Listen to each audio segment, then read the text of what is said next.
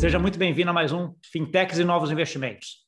Tema de hoje, Open Banking, né? Uma implementação aí que está acontecendo no Brasil aí a todo vapor aí durante 2021 e que vai trazer muito modelo de negócio novo, muita informação nova, muita conectividade aí no mercado financeiro que vai ajudar muita gente, muitas empresas.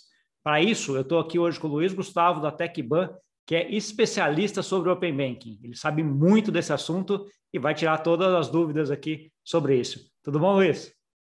Opa, tudo ótimo, Gustavo. Muito obrigado aí pelo convite. Espero poder compartilhar aí algumas informações muito relevantes aqui nesse momento aqui do Open Banking, nessa iniciação realmente de todos os bancos no Open Banking do Brasil. Tá bom. Luiz, conta um pouquinho aí uma trajetória, né? Ela começou aí com aquela trajetória de ter um cronograma que foi um pouquinho adiado no começo, né? Como é que está sendo esse começo da implementação dessa primeira fase aí do Open Banking? É, vamos lá. Eu acho que a gente já está com esse cronograma desde ju junho, março do ano passado, né? É definido realmente todo esse cronograma e os bancos realmente é, principalmente aí para essa primeira fase aí sentiram a dificuldade de buscar todo, várias informações, principalmente os bancos que são uh, necessários, S1 e S2, que são obrigatórios a estar tá, uh, disponibilizando informações no Open Banking, né?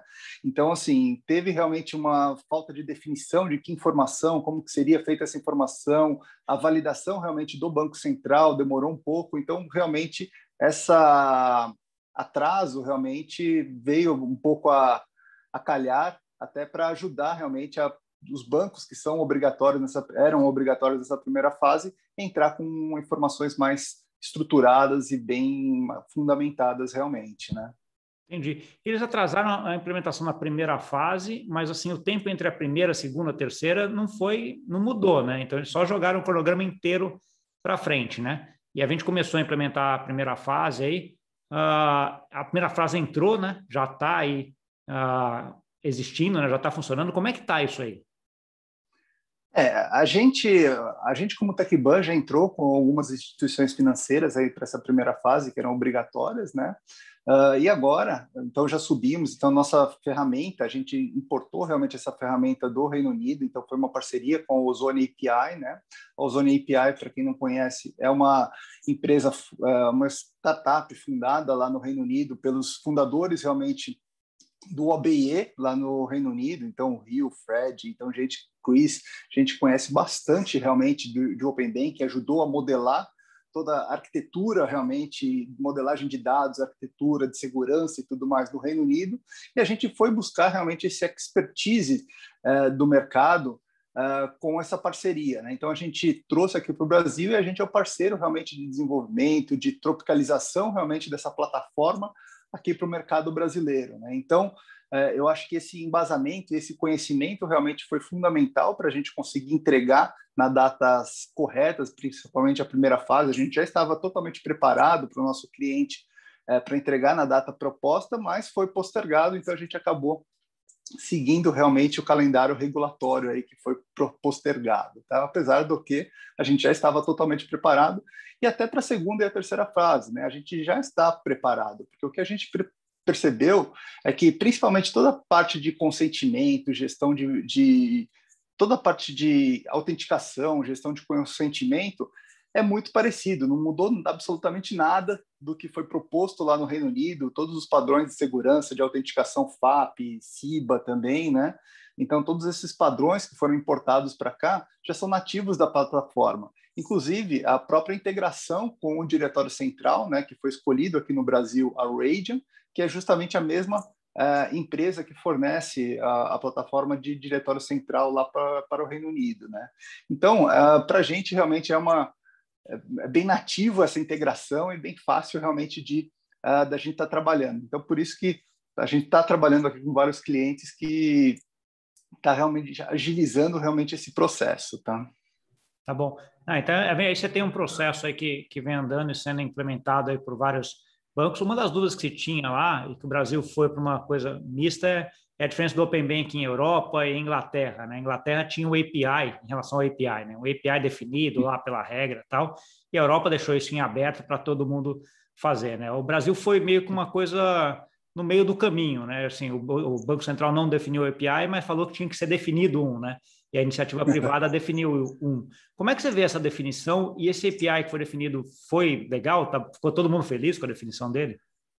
É, eu gostei muito uh, dessa abordagem realmente que, a, que, o Banco Central teve de deixar a governança realmente dos dados com uh, as instituições, né? Então, Febraban, todas as, a, a governança realmente de todos esses dados é, diferente do Pix, né? Por exemplo, o Pix a gente vê que foi tudo isso aqui que foi é, descrito expo, é, pela pelo Banco Central, né?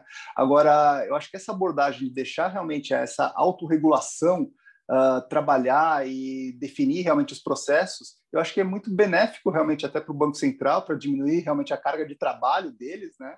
É, e eles fazerem o que precisa ser feito mesmo, que é regular e validar se está certo, se essas regras que foram ditadas estão certas e não realmente ditar essas regras, né? Eu acho que para a comunidade inteira, eu acho que é muito válido realmente todo esse processo, né?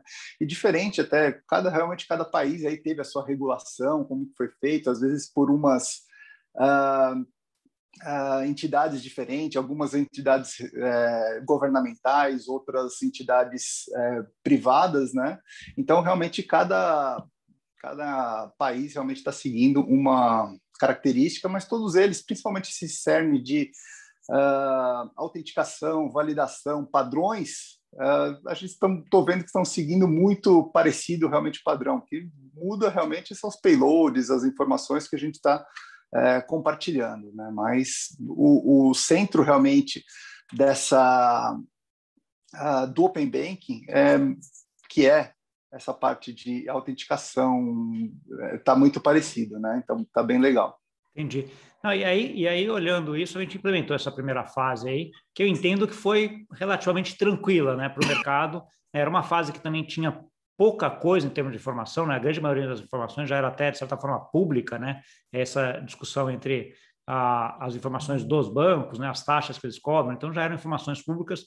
Então, serve aí, acho que, de um grande teste para essa segunda fase, que é uma fase mais complexa em termos de informações, em termos de estrutura, porque aí sim você vai começar a entrar com informações dos clientes, né, para os clientes uh, poderem. Aí você tem a questão da autenticação, né, do cliente para prover essa, essa autenticação para você saber que é ele mesmo que está ah, autorizando essa transferência de dados, né, e até a transferência de dados em si, né. Ah, essa segunda fase vai entrar daqui a pouco, né? Falta pouco tempo para ela. Você falou que vocês estão, vocês estão preparados, já estão andando, mas como é que você está vendo o mercado de modo geral, Luiz? Assim, vai entrar tudo tranquilo? Vai ser tão tranquila que nessa primeira fase? Bem, vamos lá. Eu acho que essa estratégia que o Banco Central adotou de seguir fases e tudo mais, realmente foi uma evolução do que foi feito, do que foi visto lá no Reino Unido. No Reino Unido foi um Big Bang, né? Então foi implementado tudo de uma vez e tudo mais, e realmente foi um caos, né? Então no dia D, ah, todo mundo implementando todas as regras, todos juntos. Então realmente foi um caos lá, né? Então eu acho que foi muito válido essa percepção do, do Banco Central de, de colocar fases Realmente a primeira fase é muito simples, né? não existe nenhuma autenticação, os dados são públicos. É, eu vi uma dificuldade, realmente, principalmente nos grandes bancos, de conseguir padronizar uh, as informações no, da forma que foi proposta realmente pelo, pelo, pelo grupo de trabalho, mas como realmente é simplesmente expor uma API de forma pública, sem nenhuma autenticação, realmente não teve uh, muitos problemas aí nesse, uh, nesse ponto.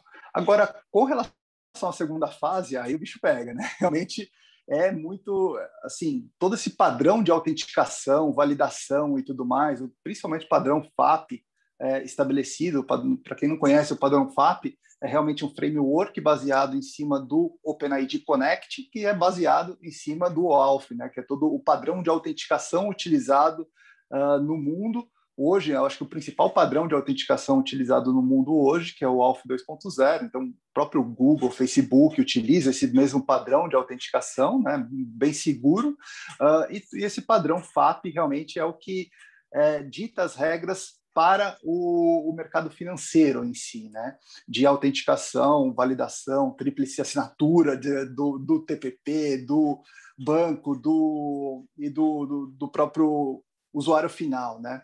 Então, acho que realmente tem uma as instituições financeiras agora têm uma, uma certa dificuldade realmente de implementar isso daqui, porque esse padrão são poucas as instituições. Se você entrar lá no OpenID Connect, é, procurar lá certificação por FAP, CIBA e tudo mais, vocês vão ver que são muito poucas as, as empresas que são realmente certificadas. A Ozone API é uma delas que está certificada lá no, no, uh, no OpenID, no OpenID tá?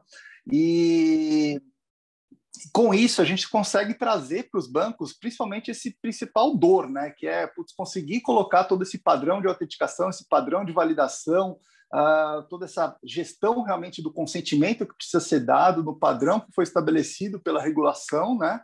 Então, uh, para a TecBan realmente ficou bem simples realmente da gente implementar, porque a gente já trouxe todo esse know-how, né? Então, eu estou vendo Uh, muitos bancos, principalmente os bancos grandes, eles estão implementando é, é, essa funcionalidade, esse processo, porque realmente tem bastante é, mão de obra especializada para isso, tem bastante gente nas áreas de tecnologia e especializados nisso. Né? Agora, para as médias e pequenas instituições, realmente isso daí está sendo uma dor grande, né? E, e a gente veio justamente para ajudar nessa dor. E, e o que eu estou vendo, até voltando à sua pergunta, se o pessoal está preparado ou não para isso, né? Eu vejo que não, né? Eu acho que tem muita gente ainda procurando a gente, porque, uh, dada a última resolução que quase mil instituições financeiras aí são obrigadas a entrar na terceira fase, são obrigadas a estar uh, nesse, nesse processo, então tem muita gente procurando a gente justamente entendendo essa solução, toda essa regra de segurança, como que a gente trabalha no modelo de software as a service, né? uh, para prover realmente essa solução de uma forma uh, totalmente integrada com a instituição financeira. Então, esse know-how que a TecBan já tem de uh, conexão realmente com as instituições financeiras, toda essa padronização de, principalmente o, o, o cerne realmente da, da que é conectar os bancos, as instituições financeiras à sociedade. Né? Então, a gente viu no, nesse processo de Open Banking justamente esse, esse ponto principal. Acho que a gente vai conseguir conectar a, a instituição financeira e trazer todo esse know-how que a gente já tem de conexão com as instituições financeiras, é, segurança realmente dos dados, autenticação e todo esse processo aqui que a gente já conhece bem. Até a questão também de infraestrutura, né? Então a gente já tem, já conhece infraestrutura, já tem um, dois NOCs uh, grandes aqui para para fazer realmente a sustentação, a monitoria de todo o processo. Né? Então, ó, caiu uma API aqui, caiu um banco, a API de um banco, todo esse processo já é monitorado. Então, a gente já tem um processo totalmente estruturado para isso, né? que eu acho que é o que, que traz essa vantagem competitiva para os clientes que estão adentrando aqui a nossa plataforma. Tá? Não, e até porque assim, o, o prazo de implementação entre, entre a fase 1, fase 2, fase 3, ele vai encurtando, né? Quando, quando que entra a fase 3 e 4, que é a previsão? A fase 3 ela está para agosto, tá? Então ela está para o final de agosto. A fase 2 ela está para meados de julho. Uh, e a fase 4, se eu não me engano, está lá para final de dezembro, novembro ou dezembro? Acho novembro, que dezembro, é, final de novembro. Você vai, você vai encurtando, eu lembro, eu lembro que eu vi o cronograma, você vai encurtando a implementação. Né? Então a fase 1 era da fase 1 para a fase 2 você tinha um período longo, da fase 2 para 3 era mais curto, da 3 para 4 era mais curto ainda, né? Então, ah, você, você vai. Ah, assim que você tiver a fase 2, que eu imagino que seja grande parte até do trabalho das comunicações, né? Porque até pela essa parte aí que você comentou em relação à certificação, etc., da, da, da autorização do usuário, a fase 3 e 4 já vai estar implementado, mas a fase 3 e a 4 entram em coisas como investimento, câmbio, etc., que são coisas ah, eventualmente muito, muito provavelmente outros sistemas dentro dos bancos, né? Assim, eles não se a intercomunicação isso às vezes é mais é mais complexa, né? É, a minha percepção é que assim, a dificuldade realmente está em conseguir montar todo esse processo de autenticação, integração com o core bancário, ter um barramento já com todas as informações. E a gente parte a partir desse princípio, né, que as instituições financeiras já têm essas informações realmente em algum barramento ou alguma fila, algum MQ de informações que a gente consiga acessar essas informações e a partir daí a gente coloca pluga esse nosso conector, né? E esse conector a gente consegue conectar realmente aí com todos os padrões de mercado, não só com o padrão brasileiro. Hoje, quando eu faço as apresentações, eu faço as apresentações com o padrão ainda do Reino Unido. Então, PISP, ASISP. Uh, por quê? Porque justamente a gente não está definido, ou melhor, foi definido mês passado, aí que saiu, saíram as regras, a gente teve informações que como que seriam os payloads, da, da, as respostas realmente dos, das APIs e tudo mais. Né? Então, a partir daí, a única coisa que a gente está fazendo é simplesmente ligando esses fiozinhos aqui por trás. Né? Então, para a gente realmente ficou um trabalho mais simples de, de, ligar os fiozinhos por trás. Eu acho que da, do lado das instituições financeiras ainda tem alguns pontos ainda para ser tratado. Então, ó, eu não tenho essa informação, como que eu busco em vários sistemas diferentes, né, em vários core bancários, tem, tem é, bancos aí com é, várias é, core bancárias diferentes, né, cada um busca uma informação como que centralizar todo esse processo, né? Então, realmente é uma, um desafio realmente que os bancos estão tendo, uh, porém, conectando realmente com essa plataforma, fica de uma forma muito mais simples e transparente toda a parte da regulação, né? Então, como expor, do jeito que expor, SLA que precisa ter e tudo mais, realmente a gente consegue trazer esse benefício aí para as instituições financeiras, tá? Tá bom. Uma pergunta, você que está enfurnado aí em Open Bank aí já faz um tempo, né? Como é que você está vendo novos modelos de negócio surgindo no Brasil? Novas fintechs, novas empresas, novas ideias aparecendo por conta dessa, dessa nova abertura que o Open Bank dá? O Open Bank ele tem dois lados, né? O lado de você transmitir as informações e outro lado de você receber as informações, né? Hoje eu estou muito mais focado com essa parte regulatória, né? De, de transmitir as informações, de por quê? Porque realmente está tá no pico, está no hype agora, todos os bancos procurando a gente, a gente tendo que trabalhar isso daqui, né? Mas vira e mexe vem banco perguntando: ah, legal, e o outro lado? A gente uh, consegue fazer também? A gente consegue trabalhar? Preciso consumir as informações? Como que eu consumo essas informações? Né? E como que a, a minha visão em cima disso? Uh, a TecBan ainda pretende atuar realmente nesse, nesse, nesse mercado de recepção de dados, de, de, de consumir, consumir realmente os dados de outras instituições, Porém, isso aqui vai muito da estratégia de cada empresa, né, de cada banco, como que eles vão trabalhar com essa informação, né? Porque, putz, eu posso fazer centenas de coisas com essas informações. Eu posso melhorar o onboarding da, do, do, cliente na minha instituição, só comunicando, buscando informações que ele tem em outra instituição financeira. Então, fica um onboarding muito mais simples, fácil, rápido, simplesmente lidando essa transação. Eu posso montar um agregador financeiro, que é o que a gente já tem vários no mercado. Eu acho que o principal case de Open Banking no Brasil e no mundo é quando a gente fala de agregador financeiro, né? Uh, ou então motores de análise de crédito. Então, assim, realmente vai depender muito de como cada instituição, cada fintech vai trabalhar com essa informação, né? Como que ele vai atuar com essa informação e tudo mais. Eu acho que o importante, o que a gente quer prover, realmente é essa conectividade e agregar realmente valor com algum processo de já um pouco mais maduro e tudo mais. Então a gente vem buscando parcerias com startups, fintechs que que, que agreguem realmente valor uh, nesse processo e a gente consiga uh, vender isso realmente aí como um produto futuramente aí de de agregação financeira, de melhoria realmente de processos e dados do Acho que para o cliente. que é interessante, você que está lidando com esses grandes bancos aqui, uma das coisas que para mim é é, é, seria fácil é a questão do cadastro de cliente nos bancos. Né? Então, você tem conta no banco A, está lá com esse banco há 10 anos, você resolve abrir conta no banco B hoje, você tem que mandar toda aquela documentação para aquele banco B. De novo, com o Open Banking, em tese, você falar assim, banco B, acessa minhas informações que estão atualizadas no banco A e o processo vai fácil. Você vê os bancos com essa, esse tipo de, de postura, Luiz, é uma coisa que dá para a gente esperar rápido fazer isso? Rápido não, tá? Eu tô vendo assim todo mundo preocupado em resolver o problema regulatório, né? Então todo mundo vem procurar a gente, ó, oh, preciso resolver o problema regulatório. Mas e negócio? Como que a gente consegue fazer? Eu quero melhorar meu onboard. Assim, ninguém ainda veio falar para a gente como fazer, o que fazer e tudo mais, né?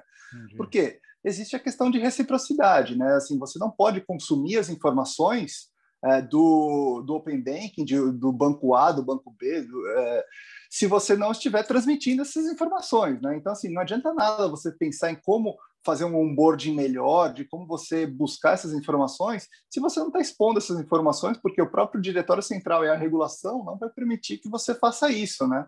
Não vai permitir que você é, atue é, só consumindo realmente informações se você não é, transmitir essas informações. Por outro lado, eu vejo muitas instituições pequenas, fintechs mesmo, uh, buscando agora rápido a, a virar algum é, gateway de pagamento regulado pelo Banco Central, justamente para quê? Para entrar uh, no diretório central e conseguir realmente esse acesso às informações, né? Porque ele fornecendo as informações vai poder consumir realmente as informações dos bancos grandes, né? Então acho que a ideia é justamente essa de, de ter realmente todo esse potencial de ganho é, em escala realmente do open banking, né?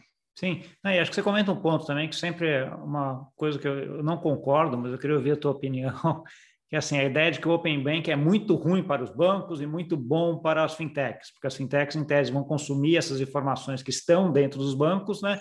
E o banco, em tese, não consumiria as informações da, da fintech. Como é que você vê isso daqui, Luiz?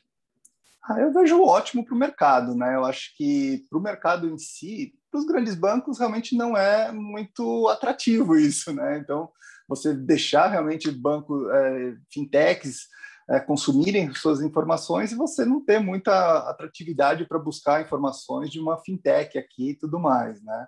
Eu acho que para os bancos não é legal, mas para a sociedade realmente é um golaço do Banco Central, né? Eu acho que essa democratização aqui, eu acho que é a mesma coisa que a gente teve aí com as maquininhas aí do, no passado, acho que é o mesmo movimento praticamente, né, que a gente teve é, aquela ideia de que tá, é, essa, essa ideia, esse exemplo é ótimo, eu sempre dou esse exemplo quando eu estou dando aula, né? Que é lá antes da regulamentação das máquinas, que é começo de 2010, se não me engano, você ia pagar em alguma loja, ele tinha lá cinco, seis maquininhas, né? Uma da Visa, uma da Exatamente. uma da Diners, né? E a partir de 2010 você começou a ter a maquininha que passava todas, né? Que foi uma revolução aí na, em termos de, de, de pagamento, né?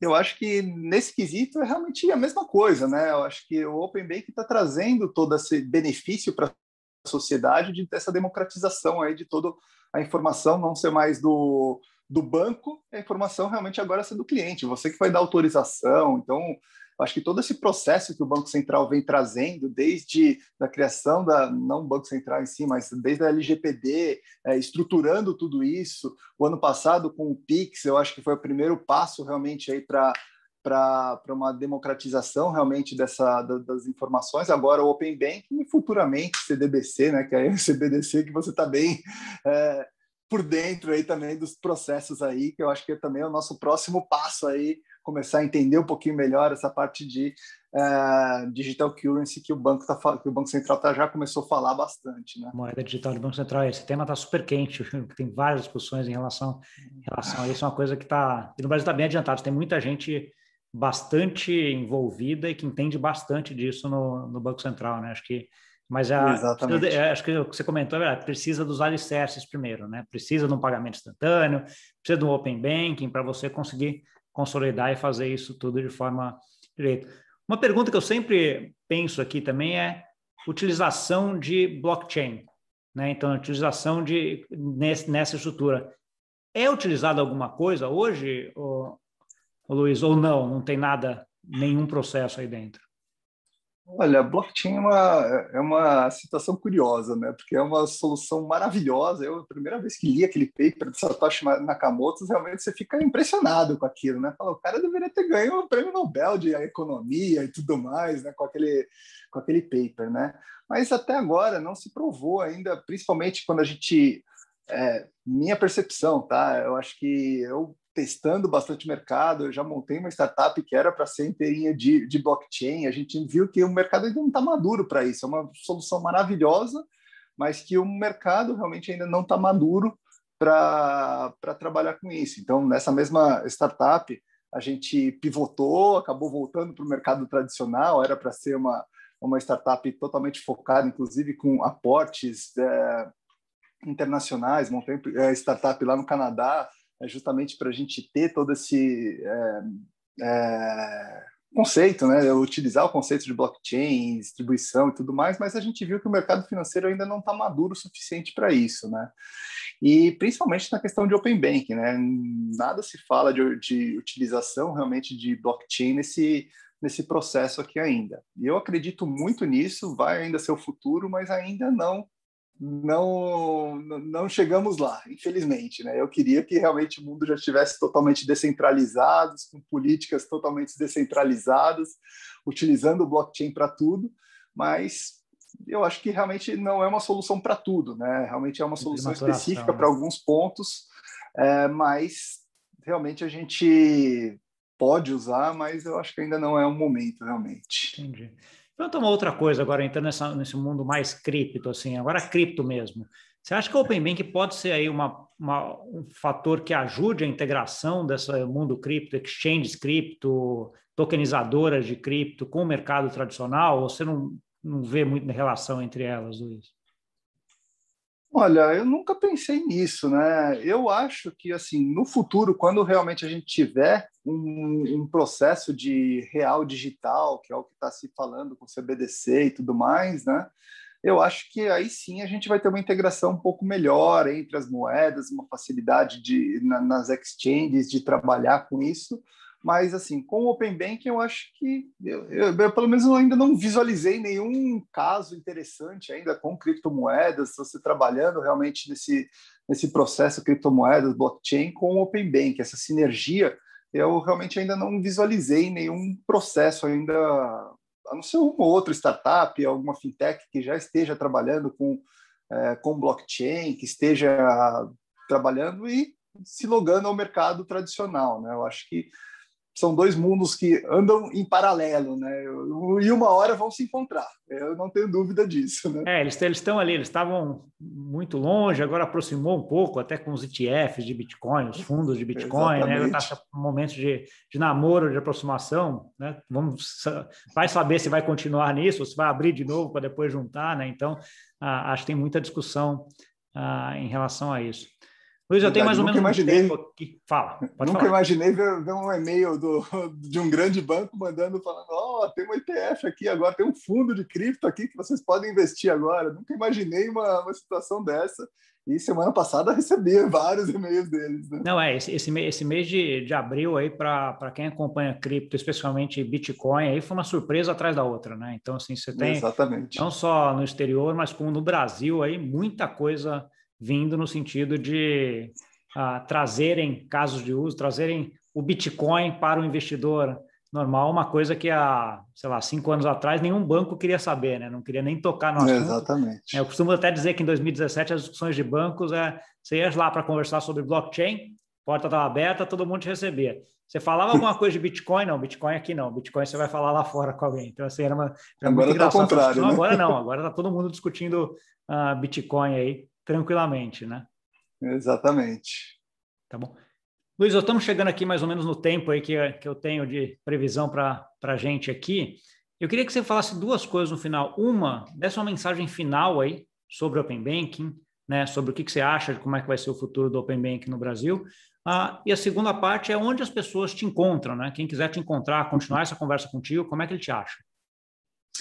Bem, vamos lá. Eu acho que principal recado é assim os bancos que ainda não entraram que não procuraram um parceiro realmente para implementação do Open Banking faça isso rápido tá? Porque assim todo esse padrão que eu comentei de segurança de autenticação validação e consentimento não é uma coisa simples tá? Não é qualquer um realmente que vai uh, ajudar realmente vocês nesse processo. Então procure uma empresa procure uma empresa que seja certificada realmente no com padrões de CIBA, uh, FAP, então procura lá openid.com, se eu não me engano, é openid.com, uh, que você consegue realmente verificar as empresas que são certificadas, né? Então a Ozone é uma das empresas certificadas, a gente consegue ajudar vocês com isso, tá?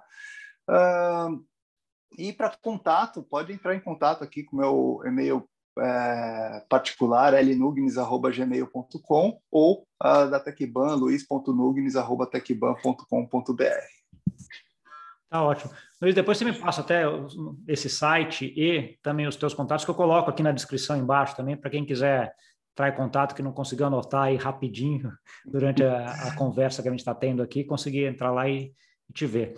Fora isso, muito obrigado. Acho parabéns pela trajetória tua aí de ajudar o Brasil a implementar esse Open Banking, né? Que vai ser muito importante para o Brasil aí uh, nos próximos anos, eu não tenho dúvida disso, né? Parabéns e muito sucesso aí pela frente. Eu que agradeço. Parabéns aí você pelo esse canal maravilhoso aí com várias informações relevantes aí para o mercado, hein? Tá bom. Valeu. Muito obrigado. E para você que nos viu, muito obrigado também. Não esquece de mandar para aquele amigo e amiga aí que gosta desse assunto, que está interessado em aprender mais uh, sobre isso. E até semana que vem. Tchau, tchau.